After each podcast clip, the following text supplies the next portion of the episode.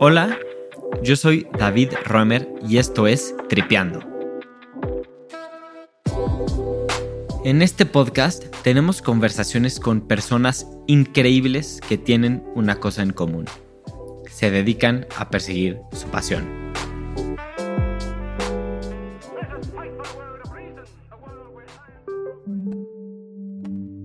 En esta ocasión platiqué con Roberto Guzmán, y esta entrevista es distinta a lo que suelo hacer en Tripeando porque literalmente surgió de estar viendo el documental de The Deepest Breath en Netflix que trata sobre el deporte de la apnea o como se conoce en inglés, free diving. De verdad, te invito a que veas el documental antes o después de escuchar este episodio porque no hay ningún tipo de spoiler. Pero en el segundo que terminó la película, me puse a investigar a quién podría entrevistar para este episodio. Por fortuna y con mucho orgullo encontré que hay mexicanos que no solo practican este deporte, sino que han roto récords y compiten en los eventos más importantes de apnea. Roberto Guzmán es uno de ellos y actualmente se dedica a enseñar apnea en su escuela ubicada en Playa del Carmen y también a competir en eventos internacionales. Ha obtenido cinco récords nacionales y es de las pocas personas en el mundo que ha logrado bajar 100 metros sin respirar. Esta es una conversación donde entendemos el arte de respirar, lo que significa prepararse para una competencia contra los mejores del mundo, los riesgos que conlleva este deporte y lo más importante, la meditación que se requiere para calmar tu mente mientras estás debajo del agua y cómo esto lo puedes aplicar en tu vida diaria. Realmente es una conversación llena de lecciones y estoy seguro que te va a encantar. Es con mucha emoción que te dejo con Roberto Guzmán.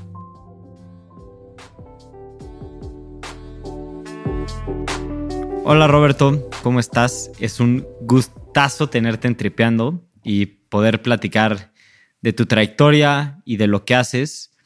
Y cuéntame, ¿cómo has estado? ¿Qué tal David? Bueno, bueno, es que nada, muchas gracias por la invitación.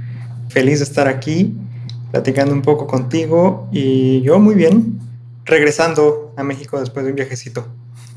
Ah, ahorita quiero que me cuentes de tu viaje, pero primero quiero que me introduzcas e introduzcas a las personas que nos escuchan a la apnea o al free diving, que me platiques qué es lo que es. Claro que sí. Bueno, la apnea, la palabra apnea significa aguantar la respiración. Así de sencillo. Y bueno, nosotros practicamos la apnea en el agua. Yo, por ejemplo, la practico en los cenotes de la Riviera Maya. La mayoría de la gente lo practica en el mar. Y bueno, de lo que se trata es, vamos al cenote o vamos al mar y vemos quién baja lo más posible, o sea, quién llega a lo más profundo. Bueno, esa es, la disciplina, las disciplinas que practico más yo. También existe la modalidad de, por ejemplo, la apnea estática, que es simplemente aguantar la respiración, o sea, meter la cara al agua y aguantar la respiración. O también existen las modalidades de disciplinas dinámicas, que es en la piscina, a ver quién llega más lejos en una sola respiración. Eso es lo que se trata la apnea, el deporte de la apnea, sí. Perfecto. Yo realmente no sabía que existía este deporte hasta que vi el documental que se llama The Deepest Breath en Netflix, que seguro has escuchado de él y que le ha dado, supongo que bastante visibilidad para muchas personas que no conocíamos. Y realmente la pregunta que más me hice viendo el documental y ya después obviamente viendo muchos videos y adentrándome a, a la apnea es ¿por qué lo haces?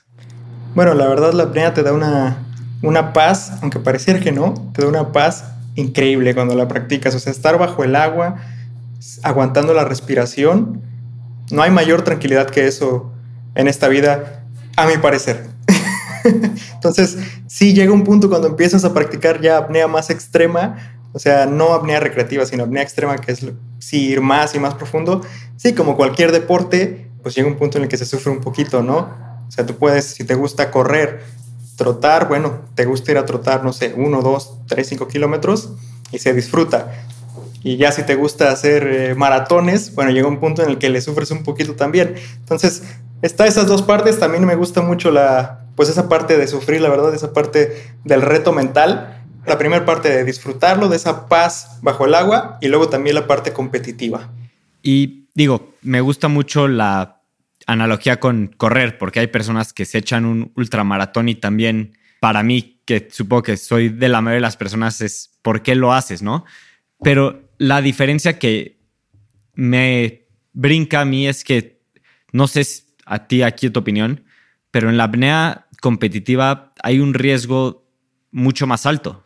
Sí, bueno, la verdad la apnea es un deporte seguro siempre y cuando sigamos la primera regla de este deporte que es nunca hagas apnea solo. Y eso quiero hacer énfasis mucho en esto, por favor, nunca hagan apnea solo. O sea, yo de niño, yo practicaba apnea, no sabía que era un deporte ni nada, yo pertenecía al, al equipo de natación y a mí me gustaba, yo era el único ahí que al final de la sesión o desde la sesión me iba y me hacía mis apneas. Yo no sabía que era un deporte, ¿sabes? Yo a mí no, simplemente me gustaba aguantar la respiración. Y tuve mucha suerte de que nunca me sucedió nada, afortunadamente. Porque sí, obviamente aguantar la respiración por un largo tiempo conlleva sus riesgos. Es prácticamente imposible que algo te suceda si estás acompañado de alguien capacitado para rescatarte. O sea, el riesgo mayor es que sostienes la respiración tiempo suficiente y bueno, tus niveles de oxígeno caen, entramos a un síncope o blackout, que es la pérdida de la conciencia porque tu cuerpo dice, ok, ya tenemos muy bajo oxígeno, hay que ahorrar lo más que podamos de oxígeno, entonces tu cuerpo dice, bueno, vamos a, a desmayarnos, pero siempre y cuando haya alguien ahí que te agarre y te saque y sepa hacer el rescate adecuado, en unos segundos respiras, ¿eh? Empiezas a respirar inmediatamente. El problema es si no hay nadie. Si no hay nadie y tú te quedas ahí abajo, bueno, pues nunca vas a despertar y lamentablemente ahí quedas, ¿no?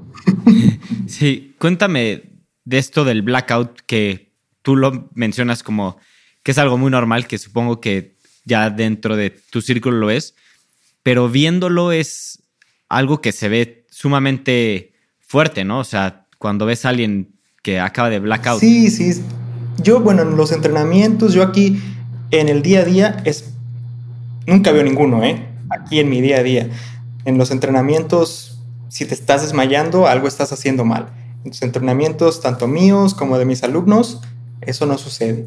O sea, donde los ves es ya en competencia. Y si alguien que está oyendo aquí el podcast ya vio, por ejemplo, el evento que acaba de suceder Vertical Blue, que llegaron ahí a través de, del documental este que acaba de pasar, etcétera. Bueno, seguro vieron varios y sí, sí se ven eh, aparatosos, pero como te comento, no, no sucede nada siempre y cuando haya alguien que te rescate capacitado. Una vez que sufre una persona un blackout, ¿qué se tiene que hacer? ¿O cuánto tiempo tiene para respirar? Bueno, mira, eso depende, pero una vez que uno ya está en blackout, después de ya un par de minutos, en blackout ya existe el riesgo de que haya pues hay un cierto daño cerebral, ¿sabes? Entonces, esto nunca sucede. Prácticamente si van a YouTube ahí, ahí pueden encontrar miles de ejemplos de blackouts. Entonces, normalmente la persona llega a la superficie, o sea, la sacan o en la superficie le da el blackout y ahí dura no más de, depende, 5, 10, 15, 20, 30 segundos a veces pareciera, si lo ves en el video, pareciera que sigue en blackout, pero ya está respirando en realidad. Nada más que sigue así como que, pues en un estado ido, ¿sabes? Pero la persona ya está respirando por lo general después de máximo unos 30 segundos. Empezaste a platicar un poco de, o sea, cómo entraste al camino de la apnea y fue a través de clases de natación. ¿Me puedes contar dónde creciste y cómo te fuiste adentrando a este deporte? Sí, mira, yo soy de Colima, Colima, yo de niño en realidad a mí me daba miedo, miedo el agua. Yo a mí, a mis papás prácticamente me forzaron a entrar a clases de natación. Yo me, me agarraba de la, de la puerta de la entrada a la piscina y yo ahí me ponía a llorar de que mamá, no, no quiero entrar. Y no, me costó un trabajo. Pues, bueno, estoy hablando que tenía cinco años, yo creo. Y poco a poquito, pues aprendí a nadar, entré al equipo de natación, primero ahí de la primaria y después pues, seguí compitiendo toda mi vida en natación. Y me empezó desde niño, desde, no sé, yo creo que, que habré tenido 7, 8 años, 9, cuando ya cruzaba la piscina, la semiolímpica, a 25 metros, ¿no? Y simplemente porque me llamaba la atención y yo me, me aventaba así por abajo del agua. Y así estuve, pues por muchísimos años, hasta que descubrí que era un deporte. Es descubrí, y eso no tiene mucho, tiene, bueno, ya sabía que era un deporte, pero no sabía que aquí en México lo podíamos de verdad practicar y entrenar. O sea, yo veía, se sabe de las leyendas de la apnea, sobre todo, bueno, buscas en internet, los videos de YouTube. Una vez, ya que eso tuve como 15, 16 años que se empieza a, ver en YouTube y todo esto, y dices, ah, mira, esto sí se puede practicar. Y pues yo sabía que, que lo podría hacer, pero no sabía dónde en México. Hace seis años que tuve la posibilidad de tomar mi primer curso de apnea, porque yo seguía haciéndolo empíricamente, ¿sabes? Yo me iba ahí a un, un, laguito que tiene 30 metros de profundidad, yo me iba así al fondo solo, y lo cual nunca hagan, por favor. Y un día ahí vi que iba a haber un curso de apnea. dije, ah, mira, pues lo tomo de una vez. Lo tomé y me enamoré más de la apnea todavía. Vi cómo se hacía de verdad, cómo se hacía ahora sí ya con una boya, con una línea para poder bajar de manera correcta al fondo. Y dije, ah, mira, ok, pero lo primero que aprendes es no hagas apnea solo. es lo primero que aprendes durante el curso. Entonces me quedé así de, mmm, y ahora, pues ¿y ahora dónde hago apnea, no? Porque pues yo aquí me venía solo, pero ya aprendí que hay riesgos. Entonces, pues ya no voy a hacer apnea solo. Y unos meses después fue cuando decidí, iba a haber una competencia de apnea aquí en la Riviera Maya, en Tulum. Me salió ahí en Facebook que te targetean así bien, saben lo que quieres y me, llegó eh, ahí un anuncio de que una competencia de apnea en Tulum. Y en ese momento dije, ah, bueno, ¿sabes? Me voy. Unas semanas después ya estaba acá entrenando para la competencia, competí y me quedé. Dije, a ver, que encuentro y trabajo lo que sea, me quedo, entreno, eventualmente me, me hago instructor y es lo que quiero hacer de mi vida. ¿Esto como qué edad tenías? Pues hace seis años, fue en el 2017 tenía 27 años. Ya, chao. Sí, sí, ¿La primera competencia que hiciste fue de 30 metros? En mi primera competencia bajé 47 metros. ¿Y cuándo fue como este cambio mental en el que dijiste, quiero competir en esto? Pues fue en ese lapso cuando entre que tomé mi primer curso y que tenía esa hambre de apnea porque no, tenía no tenía nada, o sea, no tenía con qué practicar, estaba yo, si quiero más, quiero más, quiero más. Vi que iba a ver este evento y fue cuando dije, ahorita. Me vine tres semanas antes del evento, estuve aquí entrenando, dentro de los entrenamientos logré bajar 50 metros y para ya para la competencia decidí irme un poco pues conservador por decirlo así. Dije bueno ya sé que puedo hacer 50 vamos a meterle un poquito menos para no estresarme por el número y bajé 47 metros con aletas bajé también 47 metros pateando digo perdón jalando de la cuerda y 38 metros sin aletas. O sea simplemente nadando sin aletas puestas. Ya para los que no sepan estas diferencias los invitamos a que vean esto en YouTube.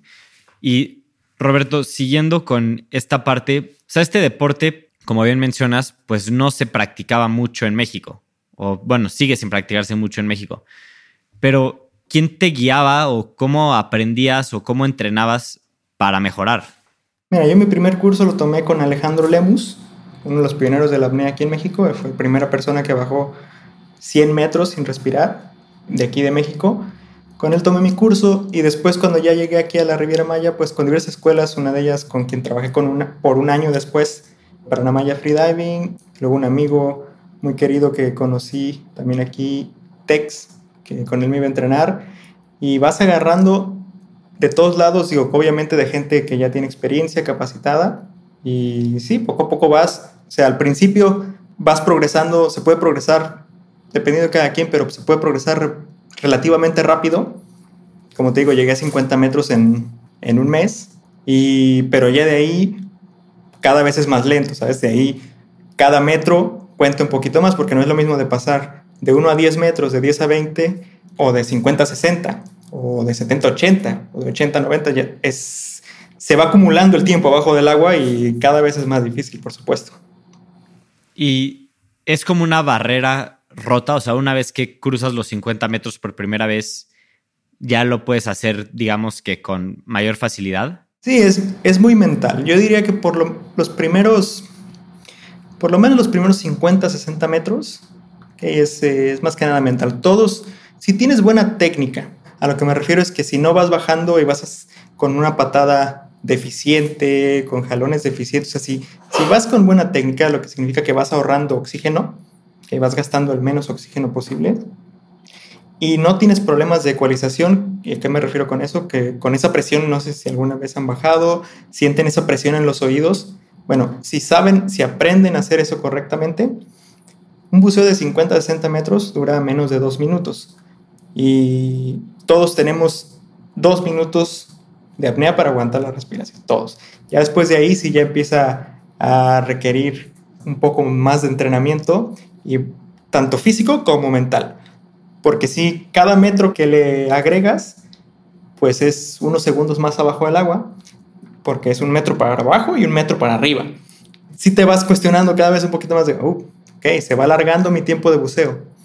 Pero por eso siempre llevamos un, este concepto de un progreso lento y estable. O sea, yo si llego, cuando llegué a 50 metros, no brinqué inmediatamente a 55. Te quedas en 50 un tiempo y luego ya que agarras confianza le metes uno, dos, tres metritos más. Y así, agarras confianza en esa profundidad y vas de nuevo, poco a poquito, poco a poquito. ¿Y hay alguna práctica, digamos, fuera del agua que usas para entrenar la parte mental? Para entrenar la parte mental, pues hay algo que se llama tablas de dióxido de carbono. Estas tablas de dióxido de carbono de lo que tratan es, para, empezar, te puedes descargar una app y te la diseña solito, ¿eh? Y bueno, si quieren intentar un poquito y esto te entrena la parte mental, es, se toman un, un máximo, o sea, yo aquí ahorita digo, ok, me relajo y aguanto la respiración, simplemente aquí sentado. Y digamos que aguanté dos minutos la respiración. Entonces tú le dices a la app, ok, mi máximo son dos minutos y la app te diseña la, la tabla. Entonces te va a decir, aguanta tanto tiempo la respiración. Un minuto, digamos. Y luego te va a decir, ahora descansa, respira. Y cada vez te va a ir dando menos tiempo de recuperación.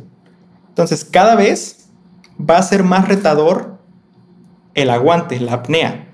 ¿Por qué? Porque se va acumulando en nuestro cuerpo dióxido de carbono niveles de dióxido de carbono, que en realidad eso es lo que nos hace que nos den las ganas de respirar. Los bajos niveles de oxígeno no hacen que te den ganas de respirar. Son los altos niveles de dióxido de carbono.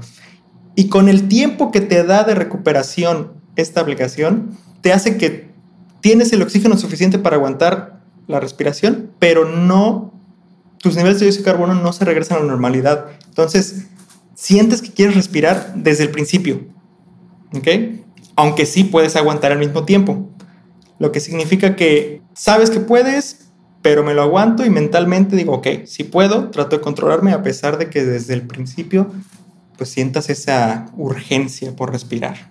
Y además de, obviamente, de bajar más profundo, ¿crees que hay beneficios en la vida cotidiana de practicar apnea? Por supuesto, por supuesto. Para empezar, te relaja en todo aspecto. O sea, al principio, la base de la apnea es relajarte. Entonces te olvidas de tu estrés y esto te ayuda a, no nada más adentro del agua, sino afuera del agua. Si no logras poner tu mente en un estado relajado, en, en un estado de ese tipo, no vas a tener apneas exitosas. Te van a dar ganas de respirar rápido, no vas a disfrutar. Entonces, poco a poco con entrenamiento te vas aprendiendo a relajar tanto dentro del agua como fuera del agua. O sea, saber asimilar estos retos que te lleva la vida, que te trae la vida, lo pasas del agua afuera, a nuestra vida diaria. Wow, o sea, es como, sí, es meditar. Sí, es una meditación. Lo, lo, que vas a escuchar mucho decir a los que practicamos apnea es una meditación en movimiento. Y aparte, le, o sea, le agregas estar bajo el agua, o sea, la, la paz que hay abajo, repito, la paz que hay abajo del agua el silencio total. O sea, tú bajas, y no tienes que bajar profundo, ¿eh? Bajas 2, 3, 5 metros y te agarras ahí abajo del plomo o de la línea y cierras los ojos y no hay ningún tipo de sonido, ningún tipo de ruido a tu alrededor. Y puede ser cortito, ¿eh? 30 segundos, un minuto. te quedas ahí y esa paz que hay bajo del agua es, no la encuentras en ningún otro lado. Imposible. Qué locura. Roberto, ¿me puedes contar, o sea, porque se ve visualmente muy claro, pero qué se siente ir bajando y bajando hasta el punto en el que ya básicamente la misma presión te empuja y luego el proceso de subir? ¿Cómo son estas diferentes etapas? Sí, mira, cuando empiezas una inmersión profunda, al principio es un poquito difícil porque flotamos, flotamos bastante en la superficie. Entonces hay que, hay que romper esa flotabilidad. Normalmente para una inmersión profunda hay que, hay que hacer esfuerzo de, hay que aletear por lo menos hasta unos 30 metros de profundidad. Después ya viene esa etapa que comentas, donde te dejas caer, que se le conoce como la caída libre. Esta caída libre, bueno, perdemos ya toda la flotabilidad porque nuestro cuerpo se comprime, nuestros pulmones se comprimen, entonces perdemos flotabilidad. ¿Y el cuerpo se siente distinto ahí? También depende de cada quien. Hay quien está más adaptado o se adapta más fácil. Hay quien tiene muy rígida la caja, ahora sí que la caja torácica, y puede sentir como, o sea, la presión solo a 10 metros se duplica de aquí de la superficie a 10 metros es el doble de presión que tiene sobre tu cuerpo. Ahora imagínate a 20, 30, 50, 100 metros, o sea, es 10 veces la presión a, a 100 metros, ¿sabes? De lo que hay aquí en la superficie. Entonces, depende qué tan flexible seas, cómo sientes tu cuerpo porque tus pulmones se comprimen y traen, jalan sus costillas y tu diafragma junto con los pulmones. Entonces, por eso trabajamos también flexibilidad de diafragma de toda nuestra caja torácica para no sentir tanto estos cambios de presión. Porque si no estás acostumbrado, de verdad, a 10 metros no, no se siente mucho, pero ya después de 25, 30 metros, tus pulmones de su tamaño normal aquí arriba bien llenos, se hacen al tamaño un cuarto. Es como si aquí en la superficie exhalar todo mi aire, saco todo, todo, todo. A ese tamaño se hacen tus pulmones, a pesar de que siguen estando llenos de aire. Qué locura. Y cuéntame de la parte de la subida. Eso se ve que es lo más complicado. Sí, bueno, la bajada, primero la bajada, perdón, es la que más disfrutamos, diría yo, porque pues sí, después de esa primer parte donde después de que ya caes, simplemente digamos que te dejas abrazar por el mar, te dejas sumergir, lo disfrutas, ¿no? Y luego ya en la subida, sí te das la vuelta y ahora sí hay que luchar contra toda esa presión que hay encima de ti. Entonces es como nadar contra corriente. O sea, si tú no te mueves, te hundes inmediatamente. Entonces tienes que darle con ganas para arriba.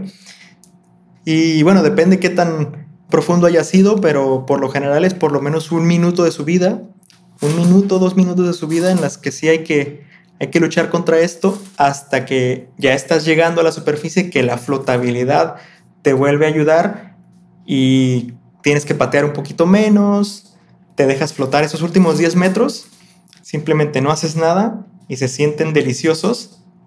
Te, ahora sí que como que te expulsa el mar Dice, ok, ya salte de aquí. Y llegas y se siente delicioso también. Pero sí, esa parte, desde el fondo, toda esa parte intermedia, sí es, retadora mentalmente. Y bueno, también físicamente, el ácido láctico se acumula bastante. Si vas aleteando, bueno, como no estamos respirando, se acumula todavía más el ácido láctico. Y bueno, si vas jalando también en los hombros, aleteando en las piernas, se siente, se siente bastante. ¿eh? Y, y luego también agrégale las ganas de respirar, porque por lo general en una bajada profunda te dan ganas de respirar y fuertes cuando estás yendo todavía hacia abajo.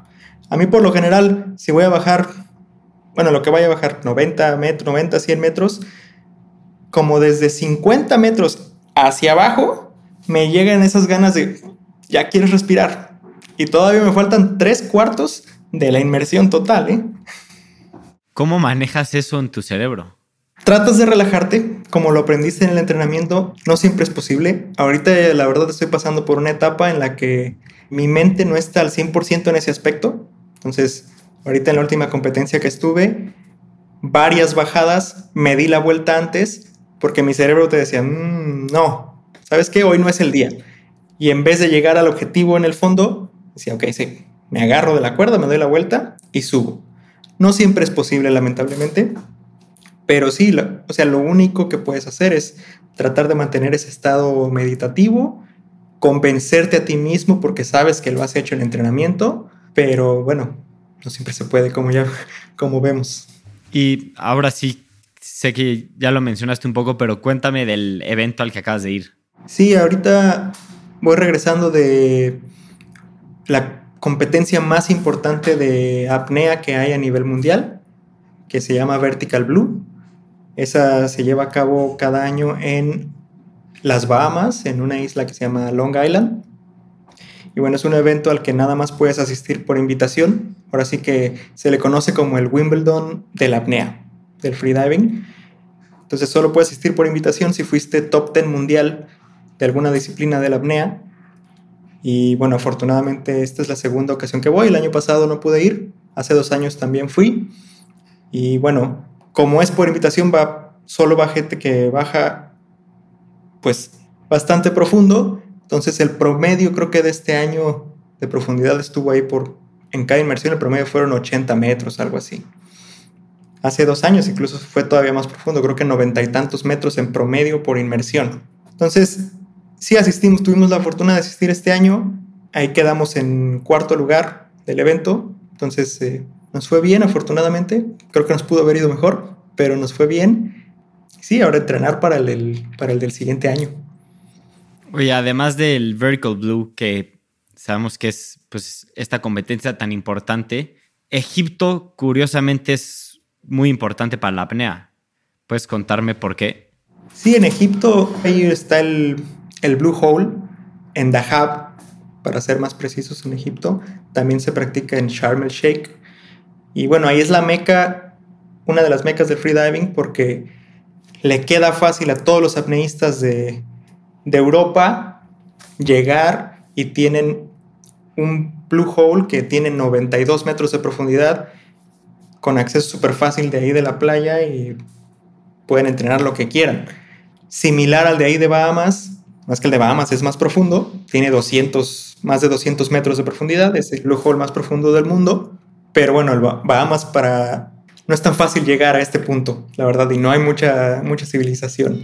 Ahí en, justo en ese punto donde en esta isla es súper chiquita, no hay muchos lugares donde quedarse, etc.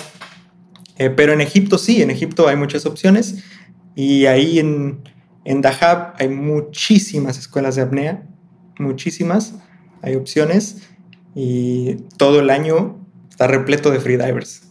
Roberto, te quería preguntar de esta concepción que creo que es muy popular de que estás jugando con tu vida, sobre todo obviamente si estás en el nivel que tú estás en competencias. Sí, mira, como te comentaba, existe el riesgo del blackout y si no hay nadie ahí para rescatarte, no, bueno, si no hay nadie para rescatarte, sí, sí te puede suceder algo, te da blackout y te vas a morir, ¿no? Pero los invito a todos a que revisen todo el registro de competencias que hay. No hay ni una sola muerte. Ni una. Blackouts hay un montón. Hay una sola, bueno, miento un poco, hay una sola, pero no fue relacionada a un blackout. Fue otro, otra situación, ¿ok? De otra situación que tenía esta persona que falleció. Pero blackouts en competencia, tuve ese registro y, eh, miles, miles. ¿Quién falleció de todos esos? Ninguno. Todos siguen vivos. Todos siguen vivos. Incluso de blackouts profundos, la mayoría, la gran mayoría son en la superficie o en los últimos metros. Hay algunos contados que sí son a 10, 20, a veces hasta 30 metros.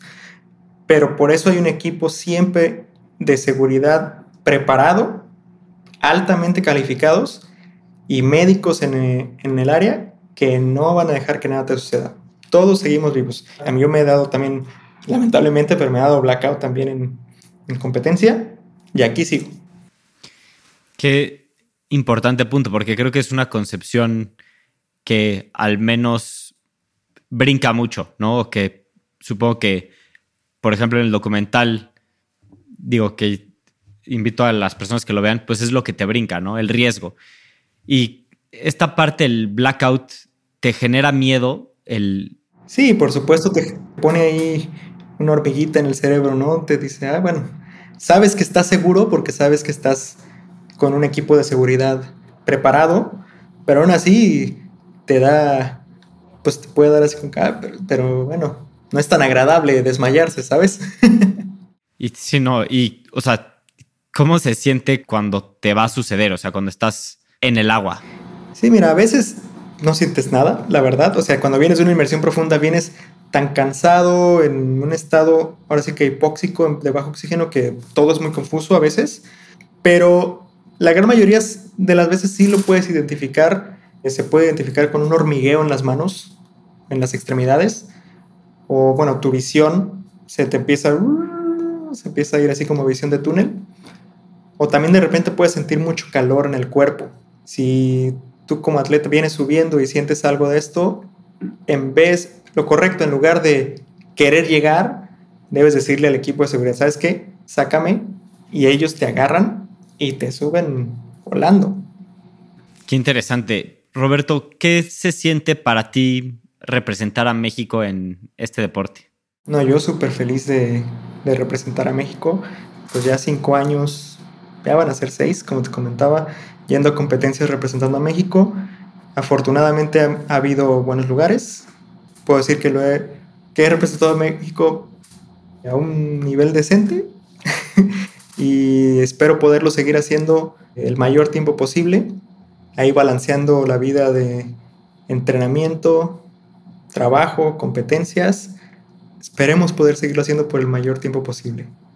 Qué bonito. Y para las personas que esta entrevista les saque como alguna chispa o, o de alguna forma quieran mejorar, o sea, no practicar competitivamente la apnea, sino esta parte de meditación, ¿cómo puede ser una buena forma para empezar a adentrarse en este deporte?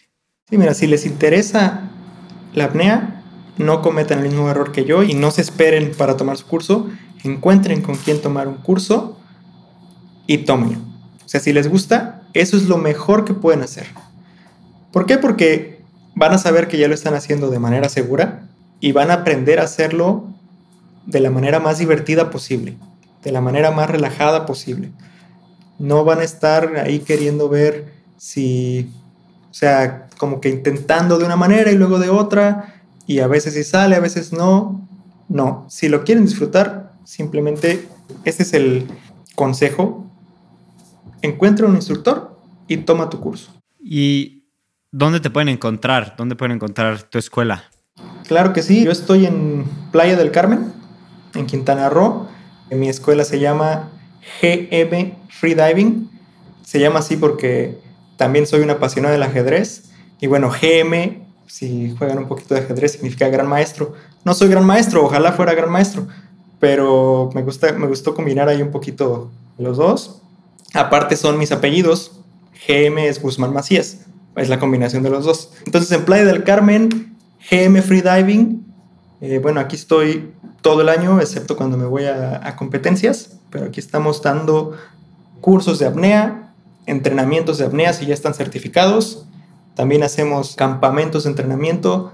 De aquí de Playa del Carmen nos vamos a Yucatán, cerca de Valladolid, Mérida, a unos cenotes que están ahí un poquito más escondidos. Nos quedamos ahí en una hacienda muy bonita, una semana ahí disfrutando del agua y entre, pues así, entre cuates.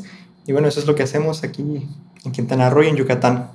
Suena increíble. Y si eres un gran máster en la apnea, y vamos a dejar el link de tu escuela en la descripción del episodio para que lo chequen. Y ya por último, Roberto, ¿qué lección crees que es la más importante que te has llevado practicando apnea? Yo diría que saber, o sea, aprender a leer tu propio cuerpo, tu mente. Como comentaba hace rato, he tenido ahora sí que malas experiencias en esta apnea, bueno, ahora sí ya que competitiva extrema por blackouts, y he aprendido a reservarme un poquito más a tratar de evitar estas, estos inconvenientes y lo cual también, como comentaba antes, te lleva también a la vida diaria saber tomar decisiones, digamos, más adecuadas dependiendo el caso. No sé si me doy a entender, pero aprender a leer tu cuerpo es súper importante y no nada más en la apnea, en todos los deportes y en la vida diaria.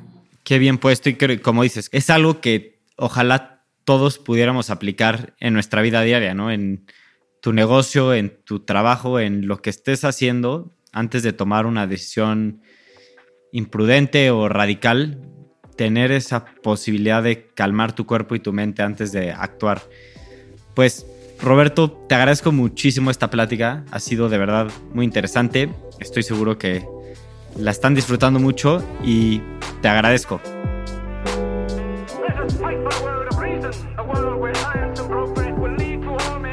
Why don't we crystallize imagination? My mind. Mind needs books like a